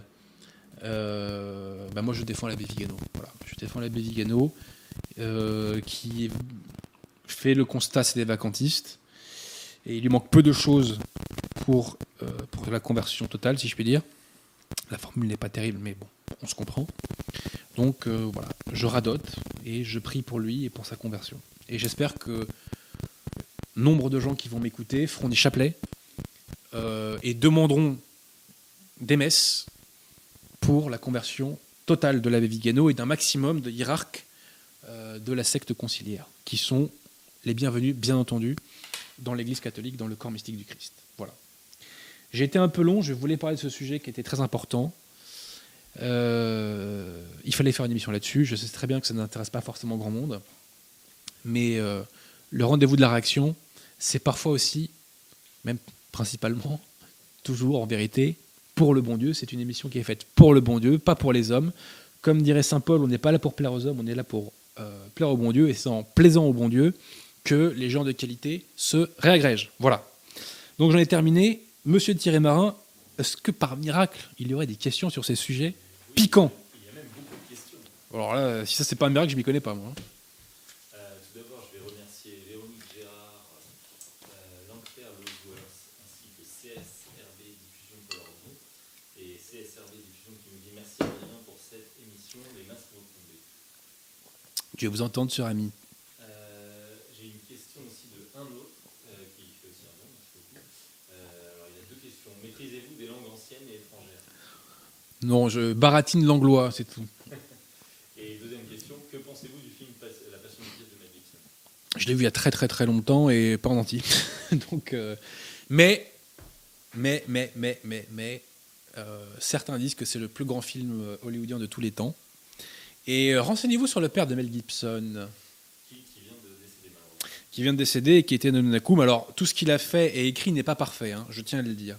Mais il a transmis à son fils cette conviction, donc euh, Mel Gibson et Nonakum. En tout cas, il était aux dernières nouvelles. Euh, et bah, je note qu'à Hollywood, c'est les Nonakum qui font le taf. Voilà. Et euh, d'ailleurs, quand Mel Gibson préparait le film La Passion du Christ, eh bien, il avait convié notamment à l'époque, je crois que c'était Louis Berrémy, pour, bah, pour avoir des conseils divers et variés sur cette question. Voilà. C'est quand même assez euh, extraordinaire que Mel Gibson soit allé chercher un Nonakum français. Voilà. Et je pense que c'est dû en partie par intermédiaire de son père, Hutton Gibson. Voilà. Avez-vous d'autres questions, Monsieur Marin? Oui, oui. Alors, pourquoi les évêques et cardinaux cédévacantistes ne se réunissent pas pour élire un pape?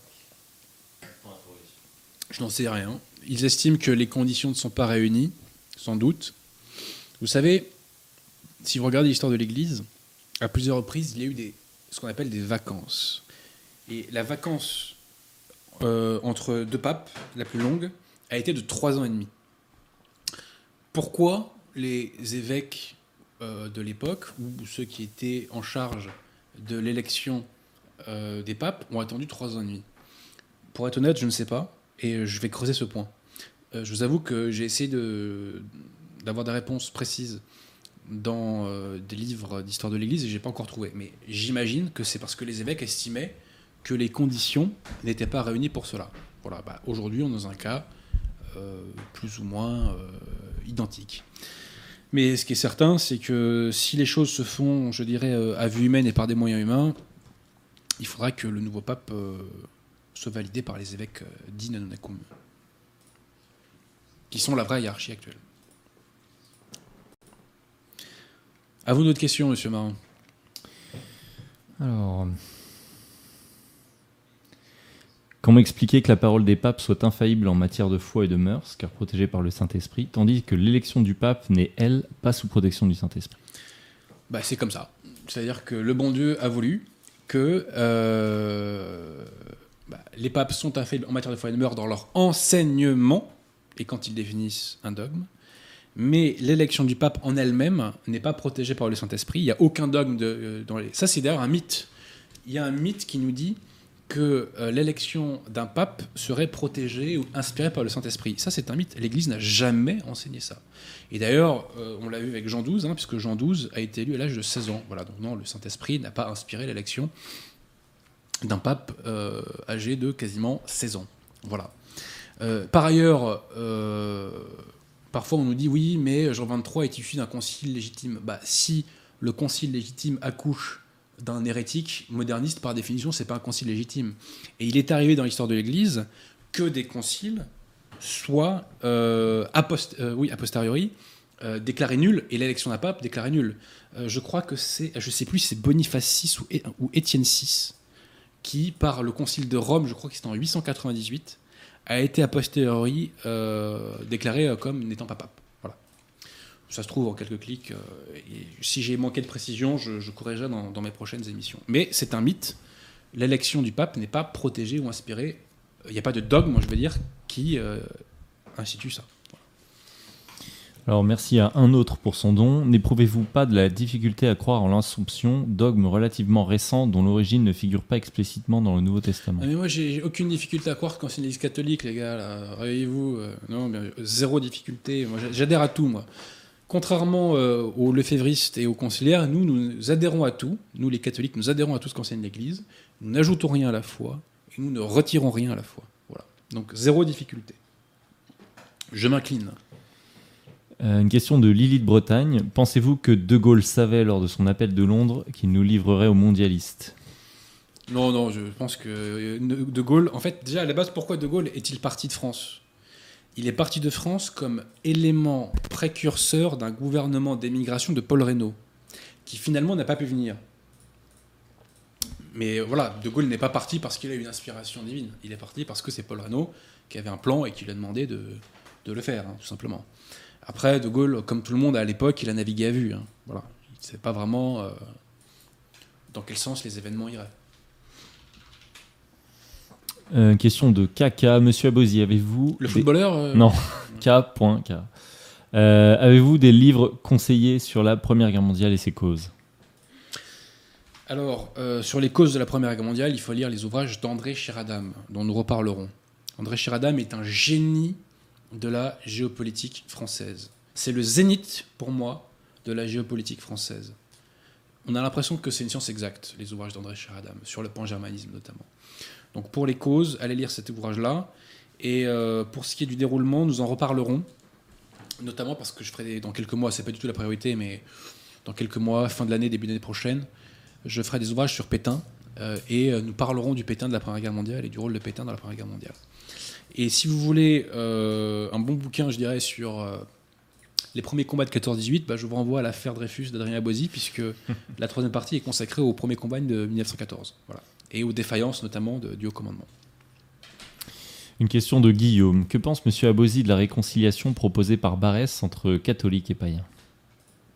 Je ne sais pas que Barès proposait ça, mais bon, ça m'indiffère complètement d'ailleurs, ce que propose Barès. Euh, bah, réconciliation d'un point de vue humain, oui. Euh, d'un point de vue spirituel, euh, non. Voilà, tout simplement. C'est-à-dire que moi, je connais des païens qui humainement sont des gens très bien. Je pense par exemple à mes camarades de Méridien Zéro. mais d'un point de vue du dogme et de la morale, nous n'avons pas à bouger d'un millimètre, nous les catholiques. Donc, et puis la France est catholique, hein. désolé les gars. c'est comme ça. Voilà. Une question de Marc 5. Est-ce un schisme que de... Je les invite à se convertir, les païens. Est-ce un schisme que de se séparer de la fausse Église? Bah, Bien sûr que non, au contraire. Ce qui est un schisme, c'est de rester dans la fausse Église. Aujourd'hui, ce sont les autorités conciliaires, dans lesquelles j'inclus la fraternité Saint-Pédis, qui sont schismatiques. C'est elles qui ont rompu avec la foi. C'est elles qui ont rompu avec la hiérarchie apostolique. Voilà. Le schisme, c'est quand on s'oppose à l'autorité du pape. Euh, quand on intègre une secte, par définition, euh, on, s'oppose à, la hiérarchie euh, apostolique hein, et, à la, succession apostolique, par définition. N'inversons pas les rôles, les gars. Une question de Caius Julius. Bonsoir, monsieur Abosi. A-t-il lu Être chrétien de Hans Kung et qu'en a-t-il pensé? Écoutez, j'en ai, je, l'ai lu en partie. Et moi, ce que j'aime avec Hans Kung, c'est qu'il envoie du lourd. Voilà. effectivement, Nostra Aetate, c'est un, euh, c'est un bouleversement dans l'histoire de l'Église. Il faudra un jour que je commande ce bouquin. C'est extrêmement pénible à lire. Hein. C'est extrêmement pénible à lire. Alors, euh, vous verrez que le bouquin s'appelle Être chrétien. Il n'a pas osé être catholique. Hein. Mais euh, voilà, je crois que c'est dans ce bouquin où il compare le Christ à un, marchand de Kaboul, je crois. Enfin, un truc comme ça. Complètement fou. Complètement fou. mais voilà. Donc, je constate que Paul, Jean-Paul II a, entre guillemets, euh, excommunié euh, Monseigneur Lefebvre et Monseigneur Gardelaurier, mais il n'a pas excommunié, entre guillemets, Hans Kung. Hans Kung, qui est un, hérésiarque, euh, qui était un péritus au moment du Concile Vatican II. Alors, une question de Louis. Adrien Bozzi, pensez-vous qu'il y un qu'il y aura un Vatican III après les dires de Monseigneur Vigano, comme le disait l'abbé de Nantes? Bah, déjà, il n'y a pas de Vatican II. Parce que Vatican II, c'est un conciliabule, c'est pas un concile catholique. Donc il n'y a pas de Vatican II. Voilà. Après, euh, comment les choses se feront, euh, je dirais, euh, à vue humaine, ça, j'en sais strictement rien. Franchement, je n'ai pas de boule de cristal et je suis très prudent en la matière. Très, très prudent. Une question de Uruf Ojak. Que pensez-vous de Vincent Renoir qui dit que la Bible a été falsifiée sur au moins un verset? Qu'est-ce que vous je dise On ne touche pas aux écritures sacrées. Il n'y a rien de faux dedans, tout est vrai. Il n'y a ni fausseté ni injustice, nous dit le pape Saint Clément. Voilà. Et c'est hérétique que de dire le contraire. Dans les écritures saintes, ni fausseté ni injustice. Je cite ainsi le pape Saint Clément, on retrouve tout ça dans Parole de Pape. Il n'y a aucune erreur dans euh, les Saintes Écritures. Et Léon XIII nous dit bien que l'absence d'erreur euh, vaut pour tout, hein, y compris pour ce qui relève de l'histoire. Et euh, j'ai plus les paroles exactes, j'ai pas parole le pape sur moi, euh, je ferai ce, ce rappel la prochaine fois. Une question de Johan le, Johan Le Petit. Pensez-vous que l'autre moitié de 2020 nous réserve d'autres surprises après le coronavirus et Black Lives Écoutez, Matter? euh, moi ce que je constate, c'est que le quinquennat Macron, c'est un crescendo. c'est que ça va vraiment de plus en plus fort. On a commencé, voilà, Benalla, Gilets jaunes, coronavirus. Euh, ce qui est intéressant, c'est que pendant le, juste à la fin du confinement, je discutais avec des, des gens qui me disaient que bon bah voilà, euh, la question dite raciale va être enterrée par la question sociale, euh, la question sociale va primer sur tout le reste et compagnie.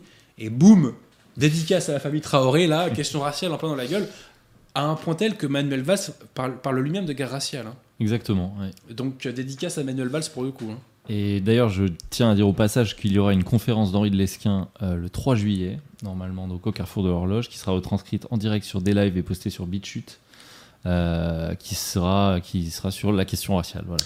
Bah voilà, donc euh, la question raciale que l'on pensait euh, marginaliser en raison des difficultés économiques à venir, parce que je pense qu'on va quand même morfler économiquement, effectivement, eh bien, non, la question raciale est revenue euh, sur les débats, et d'ailleurs, je renvoie au magnifique débat entre Jean Messia et un individu dont j'ai du mal à prononcer le nom, qui a été fait sur Sud Radio, c'est assez comique, voilà. C'est assez comique. Euh, Black Law Matters d'ailleurs on dit. hein. On dit Black Law Matters, hein, c'est ça la vraie euh, formulation. Et moi je voudrais qu'on crée Guerre, ah, c'est une citation, hein, Guerre Live Matters. Voilà. Je pense à tous ces blancs qui sont agressés euh, quotidiennement, voire assassinés. Quand on pense que le pauvre marin euh, euh, qui a été traumatisé euh, physiquement euh, va voir son agresseur au bout d'un an et demi quasiment libéré, euh, j'espère que ça va pas être le cas. hein. Non, non. Le juge a refusé la libération. euh, Mais mon petit doigt me dit que Ça va pas tarder. la pression de l'opinion publique a été pour quelque chose Oui. euh, dans ce refus du juge. hein. Je ne sais pas s'il l'aura fait spontanément, j'ai quelques. Exactement. Euh, une question d'Adrien GLN. La Bible traduite par euh, Genoud est correcte ou pas? Je sais pas que je ne connais pas. G-E-N-O-U-D-E. Je connais pas non plus. je, je connais pas, je me prononce pas. Hmm, Lucas Sensig. Comment se préparer à la confirmation en étant adulte? Alors déjà, il faut repérer un évêque valide. Première chose. Voilà. Ensuite, il faut être préparé, bah, si possible, par euh, un prêtre. Hein, euh, moi, concrètement, un prêtre qui m'a préparé. J'ai fait une retraite de Saint-Ignace, etc. Et puis aussi, bah, vous pouvez lire le traité du Saint-Esprit de Monseigneur Gaume. Vous pouvez lire La confirmation de Monseigneur de Ségur, que vous pouvez acheter sur le site du collectif Saint-Ambert Bellarmin. Très très bon livre. Mais le principal, hein, je vous le dis, c'est d'avoir accès à un prêtre valide, donc pas un prêtre, euh, un prêtre que je raconte, un évêque valide, excusez-moi. Euh, donc pas un évêque euh, conciliaire, parce que les évêques conciliaires, à part Monseigneur Follet et les, évêques de la fraternité Saint-Pédis, ne sont pas validés. Il y a quelques petites exceptions peut-être à gauche à droite, mais globalement c'est ça. Voilà. Alors, une question de Langter Looseverse. Euh, L'index des livres interdits ayant été supprimé en 1966 par Paul VI est-il encore en vigueur pour les CD vacantistes? Bah, bien sûr, oui, je pense, oui. Je connais pas très bien le sujet de l'index. euh, moi, j'ai une politique qui consiste à ne pas trop m'aventurer sur les sujets que je ne maîtrise pas. Voilà, donc, euh, a priori, il n'y a pas de raison. hein. Une question de Véronique Gérard. Comment faire pour revenir en arrière? Bon, après, c'est un peu général. Il faut aller de l'avant. Il faut professer la foi catholique. Et en professant la foi catholique dans des conversions, en aidant les clercs Nanunakum, en priant pour l'abbé Vigano, en priant pour toutes les âmes de bonne volonté, enfin en priant pour toutes, mais vraiment euh, pour accélérer la conversion, je dirais, des âmes de bonne volonté, comme Schneider, comme le cardinal Muller, euh, comme peut-être Burke même, euh, et principalement l'abbé Vigano, bah, peut-être qu'effectivement on va accélérer les choses d'un point de vue humain. Question de Louis. Adrien Bozzi, que pensez-vous de l'empaquetement, l'empaquetement de l'Eucharistie à emporter chez soi, aussi dans les sachets? Apparemment, c'est en Allemagne. euh, J'ai jamais entendu parler Je de sais ça. pas si c'est à cause du priori, coronavirus, hein, euh. mais ouais. Bon, alors de toute façon, c'est pas des hosties consacrées, puisque comme je viens de vous dire, les clairs conciliaires ne sont pas valides, donc c'est comme des biscottes. Donc, euh, s'il n'y a plus de biscottes chez vous, bah, vous pouvez vous utiliser les hosties Paul VI conciliaires. voilà. Une question d'Adrien Rouault.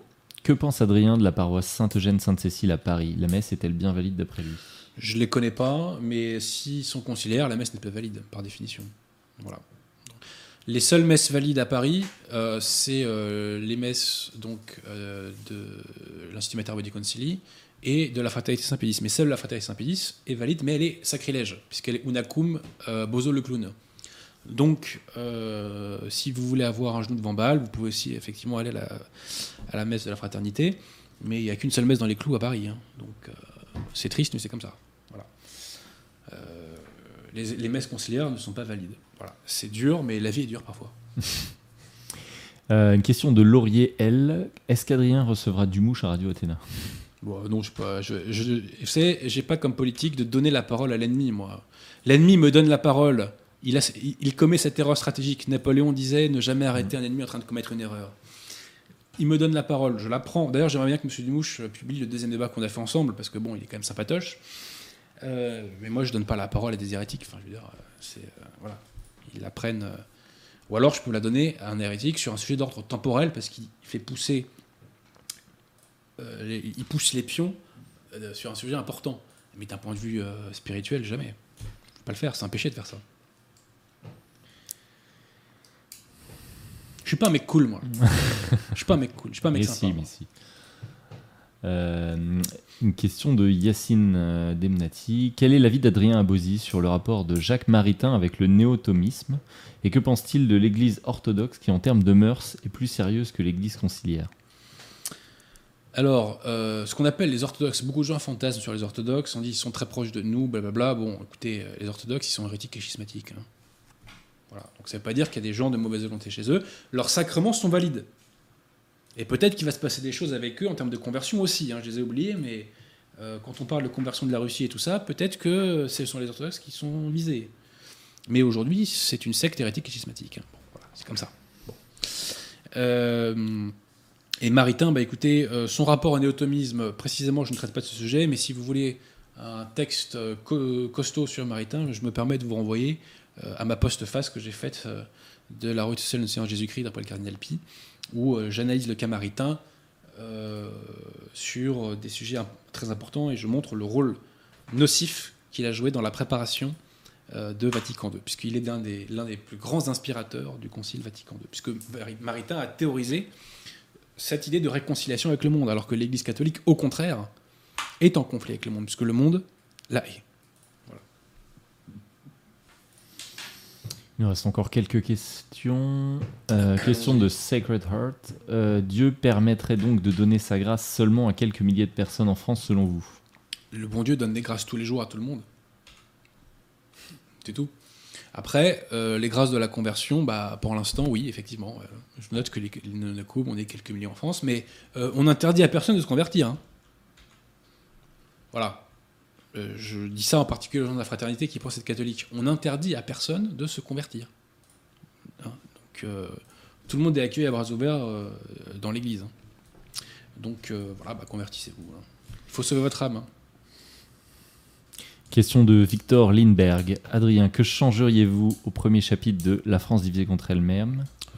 Chapitre clair et didactique, mais que vous jugez pourtant perfectible. Il n'y a pas assez de mise en perspective euh, eschatologique, je dirais, enfin, pas eschatologique, mais spirituelle par rapport à la mission de la France. Euh, la toute fin où je parle des oligarchies étrangères, euh, je pense que je vais un peu vite. Euh, ouais, voilà, c'est ça, quoi, principalement. Principalement. Vous pensez rééditer une édition euh, non, non, j'assume. hein. C'est voilà, comme ça. Puis les gens voient l'évolution. Voilà. Et puis bon, quand je reconnais mes erreurs, voilà, les gens le savent. Il y a plus de gens qui savent que je reconnais cette erreur que de gens qui l'ont lu. Même si euh, le livre, Dieu merci, c'est très bien vendu. Euh, c'est très très bien vendu, parce que je n'ai pas les chiffres exacts, mais on, tend vers les 4000 exemplaires à peu près. Euh, sans être passé par les grands canaux de distribution, Amazon, Fnac, etc. Donc c'est un petit miracle le succès de ce livre. C'est un petit miracle. Abemous, question d'Abemous Papam. Pensez-vous que, que vos frères guérardiens sont hérétiques? Bien sûr que non, qu'ils sont pas hérétiques. Monseigneur Gardé Laurier, on peut le critiquer pour sa thèse, etc. Mais c'est un champion de la foi. Enfin, c'est un, héros. Il a, il a quand même sauvé le sacerdoce. hein. Avec Monseigneur Lefebvre, ils ont sauvé le sacerdoce. Donc euh, voilà, respecter de grâce que, que, que Monseigneur soit respecté. Quoi. Même si, encore une fois, sa thèse, moi, j'y adhère pas. Mais bon, voilà. Question de Johan Le Petit. Que pensez-vous de Greg Tabibian de la chaîne Je suis pas content TV Je connais pas plus que ça, mais je connais des gens qui m'en disent du bien. Et euh, c'est un acteur euh, de la réinformation, si je puis dire. Mhm. Et dans ce sens, il semble utile. Et si la gauche de demain, c'est Greg Tabibian, je suis prêt à signer. Voilà, hein, c'est mieux que la gauche actuelle. il était, il était venu à une des soirées JL. euh. Euh, je vois qu'on donne les noms euh, ce soir. Euh, j'étais pas au courant, moi. hein, J'étais pas au courant, c'est pas moi Il était invité, il était invité. ah, il est sympa. Mais je le connais pas plus que ça après, donc je veux pas trop. Alors. euh, Bon, c'est dernières questions. Question de MD. Comment faisait-il dans le temps au canon de la messe quand il y avait trois papes à Avignon? Le problème, les gars, c'est qu'il y a toujours eu un seul pape. Il y avait un pape et deux antipapes. Après, les personnes qui étaient leurrées bah, citaient le nom de l'antipape qu'ils croyaient être pape. Voilà, tout simplement. C'est aussi simple que ça. Mais il y a toujours eu un seul pape à la fois. hein. L'Église euh, a été très claire euh, sur la succession apostolique. Bah écoutez, s'il n'y a plus de questions, monsieur il, en, Thieremin. il en reste quelques-unes. Bon bah allez-y, allez-y. quelle heure Lariost, oui, pas tard, il est 22h30. Ouais, moi je suis couché à cette heure-là, tout hein. Que Lariost, que faut-il penser de Trump et de sa rédac- réaction à la lettre de Vigano? Très encourageant. Je maîtrise pas très bien le dossier Trump, hein, alors je vais pas trop m'aventurer dessus, mais certains disent qu'il est en train de nettoyer l'État profond avec euh, des arguments matériels intéressants. Euh, si c'est vraiment le cas, c'est une très bonne chose, je pense, pour l'équilibre mondial. Très, très bonne chose. Et le fait qu'il ait encouragé Vigano, c'est quand même un très très bon signe. Et c'est quand même extraordinaire avec Trump, c'est qu'il est connu pour une phrase très célèbre euh, en anglois que je ne vais pas citer parce que la pudeur euh, de certains en serait choquée. Attrapez-les par. Euh, bah voilà, ouais. par les cheveux, n'est-ce pas Oui.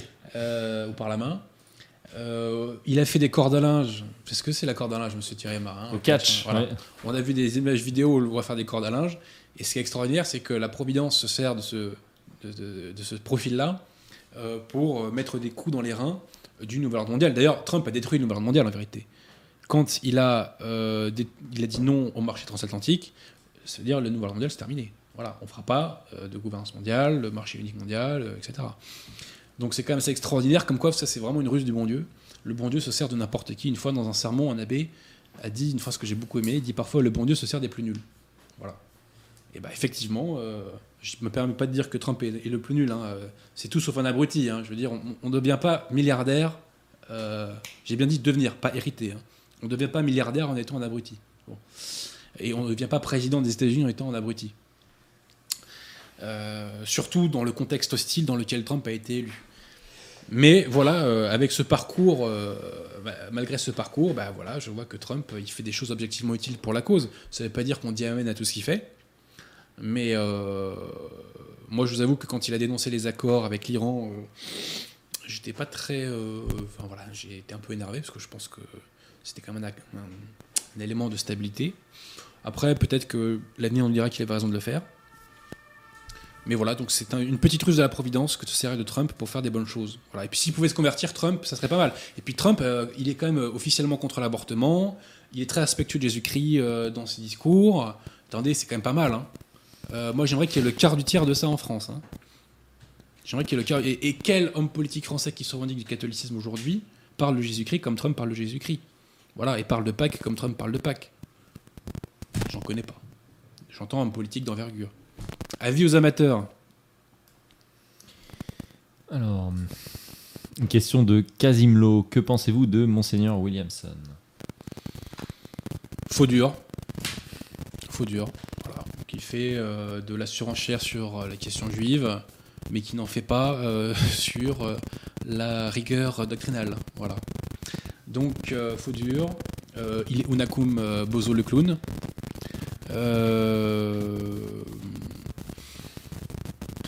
Qu'est-ce que je peux dire? Bah, C'est un lefévriste, mais qui, contrairement à la, fraternité Saint-Pédis, n'est pas rallié. Mais Monseigneur Williamson, il professe des hérédies, objectivement. hein.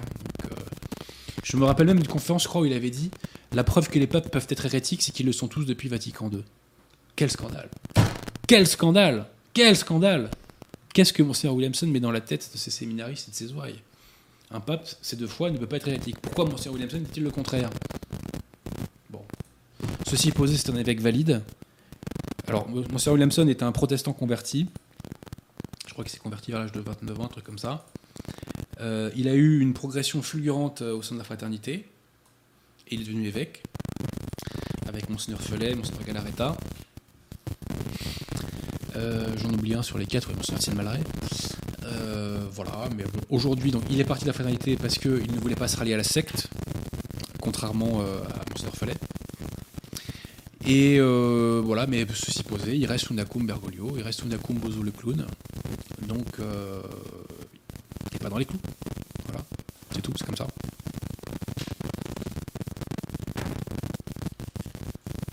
C'est bon? Explication Dernière question. Bah, allons-y. Euh, Lily de Bretagne, qu'est-ce que les natifs français vont devenir? Que vont de- devenir les natifs français dans les prochaines années? Bah, ça dépendra de leur foi, ça dépendra de leurs actes, ça dépendra de leur courage, de leur bravoure. J'ai pas de boule de cristal. On a, le bon Dieu nous a donné toutes les cartes en main. On a la foi, on a la nouvelle opinion publique, on a la vitalité française pour nous, on a tout ce qu'il faut pour que euh, non seulement l'Église soit remise en ordre, mais que la France soit remise en ordre. Voilà, tout simplement. Alors, euh, nous arrivons au terme, monsieur Thierry Marin. Donc, d'abord, merci à Thierry Marin d'avoir fait l'effort euh, de remplacer monsieur Pierre Tirmont, que nous saluons par ailleurs. Et je remercie Pierre Tirmont euh, pour la ténacité et la constance dont il a fait preuve euh, au cours de l'année, puisqu'il a permis à nos, émissions de se tenir. Donc, ce soir, je remercie monsieur Thierry Marin d'avoir remplacé euh, haut la main Pierre de Tirmont. Et je remercie vraiment tous les, tous les lecteurs d'altitude, euh, puisque, bah, écoutez, Parole le Pape et les Lehmann se vendent mieux que ce que j'espérais, je dois l'avouer.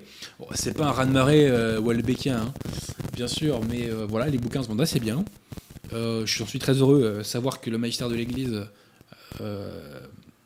tourne, entre guillemets, et est diffusé euh, au sein de la population. C'est pour moi une joie immense. Vraiment, euh, j'en pleurais presque. Euh, je suis très heureux de ce livre, qui n'est pas écrit par moi en vérité, il est écrit par les papes. Hein, moi j'ai annoté, j'ai annoté, j'ai sélectionné, mais c'est les papes qui ont écrit ce livre.